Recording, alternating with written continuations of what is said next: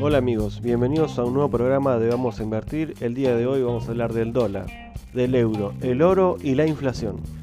Generalmente cuando la inflación sube en Estados Unidos suele subir la cotización del oro. Aunque la inflación de Estados Unidos no ha tenido un salto descomunal, sí está creciendo gradualmente ya que tiene un 5,4% interanual de inflación, el doble si comparamos con el 1,4 del 2020 o el 2,3 del 2019. Y aún así se estima que puede seguir subiendo hasta el 7 u 8% interanual. Esto sería la inflación de Estados Unidos.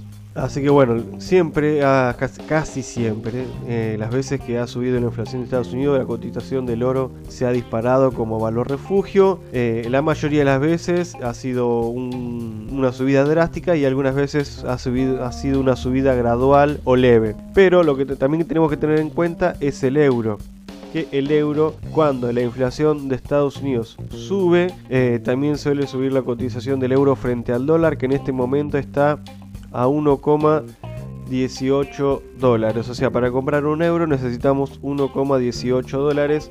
Esto también es importante para tener en cuenta eh, qué tipo de valor refugio o qué tipo de billete refugio uno va a utilizar. En este momento, si la eh, eh, inflación de Estados Unidos sigue subiendo o se llega a disparar, tal vez sería conveniente tener un resguardo en euros frente a la posible devaluación del dólar como moneda de cambio. El oro también es una buena opción, hay que ver si se cumple siempre la regla de esta subida del oro cada vez que hay inflación, pero recuerden que cada vez que el oro subió, luego que la inflación se apaciguó, también la, cotización del oro tiende a bajar. O sea que sería un valor refugio para comprar y para tener y luego vender cuando baje la cotización, cuando se normalice la inflación. Comparado con Argentina, Argentina tiene un 50% de inflación interanual y lleva un 25,3% acumulado desde enero. Esto con datos de junio, estamos hablando.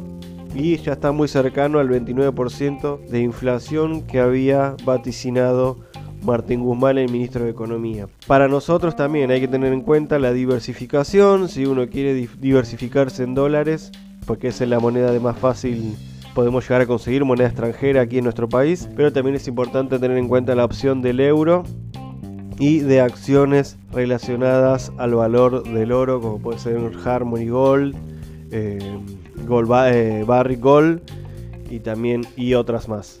Este, como llaman a Gold, es la que no me estaba acordando. Buenas opciones, pensar en la diversificación, tal vez un poco, más que nada pensando en Argentina, un poco de dólar, eh, si podemos conseguir euro mejor, y acciones o CDRs relacionadas con el oro. En el ámbito internacional sería bueno diversificarse también en, en, en euro y también en puede ser contratos de futuro del oro o acciones relacionadas con el oro o ETF relacionados con el oro que es lo que puede tener uno como valor refugio ante una posible inflación en Estados Unidos. Siempre a tener en cuenta a ver qué acciones pueden eh, funcionar como refugio en caso de que se siga elevando la inflación de Estados Unidos. Bueno, este fue el programa de hoy, dando unas posibilidades de lo que puede llegar a suceder en el futuro con esta inflación creciente en Estados Unidos, que también se, siente en el resto del mundo por esta devaluación que que sufre poquito a poquito el dólar frente al euro.